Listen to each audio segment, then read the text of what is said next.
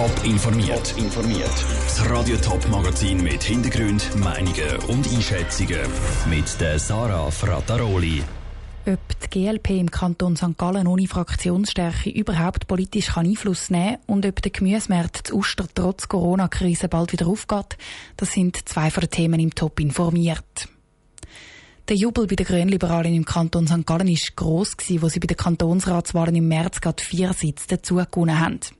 Jetzt verstummt die Freudenschrei. Die GLP findet nämlich keine andere Partei, die mit ihrer zusammen eine Fraktion bilden will. Das bedeutet für die GLP unter anderem, dass sie nicht in den Kommissionen mitschaffen dürfen. Wie die Grünliberalen den Willen von ihren Wählern im Parlament gleich einbringen können, im Beitrag von Niki Stettler. Eine Fraktion im Parlament besteht meistens aus einer oder zwei Parteien. Dass eine Partei eine eigene Fraktion bilden kann, braucht sie im Kantonsrat St. Gallen mindestens sieben Sitze.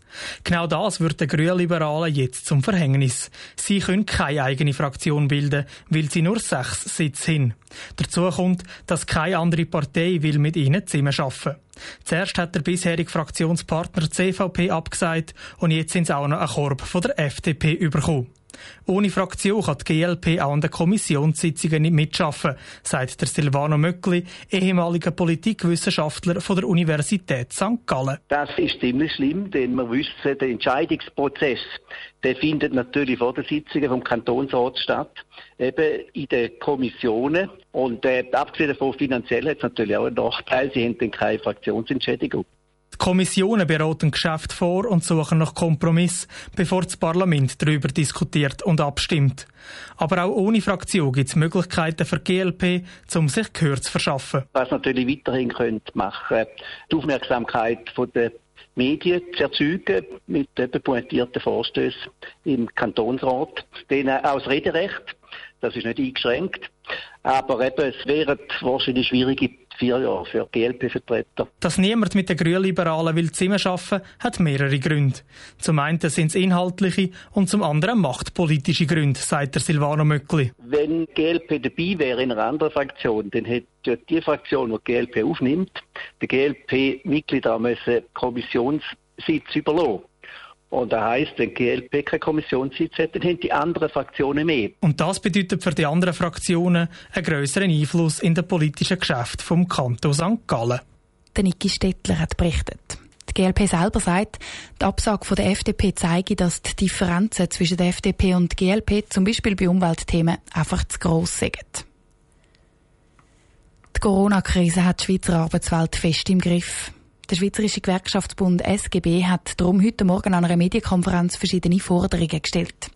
Vivian Sasso, du hast diese Medienkonferenz mitverfolgt. Wie sehen denn die Forderungen vom Gewerkschaftsbund konkret aus? Coiffeure, Gärtner, Verkäufer. Tausende Arbeitnehmer in der Schweiz spüren die Folgen vom Coronavirus und leiden darunter.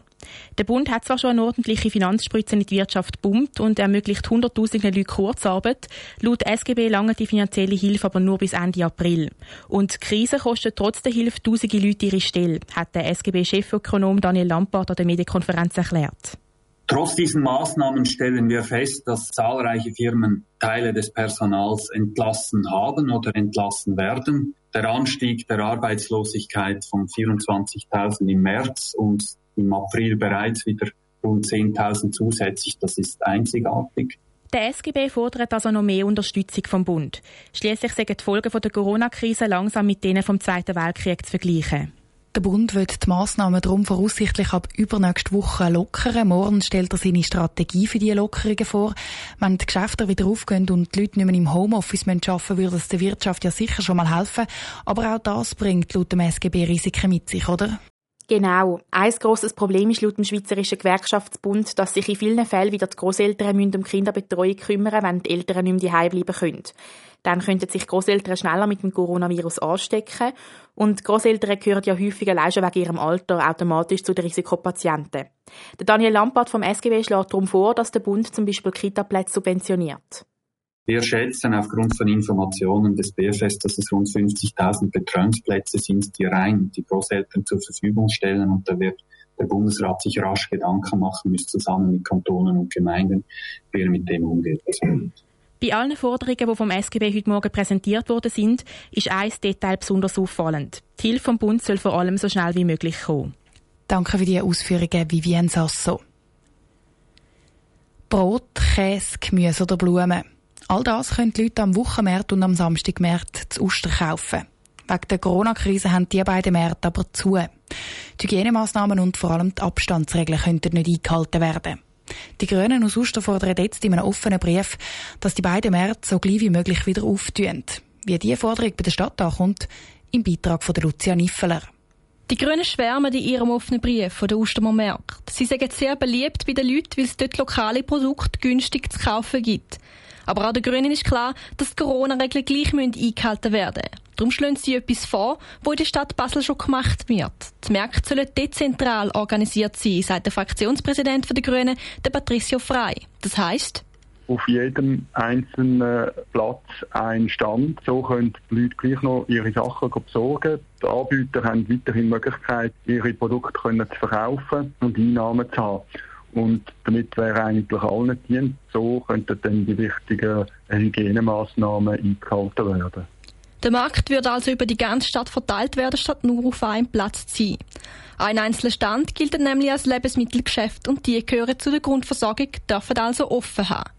Bei der Stadt Uster heisst es, dass die Idee sicher muss geprüft werden und auch, ob die Situation zu Uster überhaupt vergleichbar ist mit Basel. Sie wollen aber nicht einfach in Eigenregie entscheiden, sagt Stadtpräsidentin Barbara Thalmann. Wir müssen allerdings auch abwarten, was halt jetzt äh, vom Bund herkommt, was da wirklich möglich ist. Wir werden das sicher anschauen, prüfen und überlegen, ob das möglich ist, dass man das vielleicht auf diese Art wirklich kann, möglichst schnell wieder durchführen, die Märkte. Die Barbara Thalmann ist sich nämlich sicher, dass die Ustomerinnen und Ustomer froh wären, wenn so gleich wie möglich wieder der Normalzustand ist und sie an ihren Wochenmärkten gehen können. Der Beitrag von Lucia Niffeler. Die Gemüsemärkte sind übrigens nicht nur zu Uster verboten, sondern zum Beispiel auch zu Winterthur. Dort hat die Polizei bei den Gemüsemärkten zuerst noch ein Auge zugedrückt, hat die in der Zwischenzeit jetzt aber auch gestoppt. Top informiert, auch als Podcast. Mehr Informationen gibt's auf toponline.ch.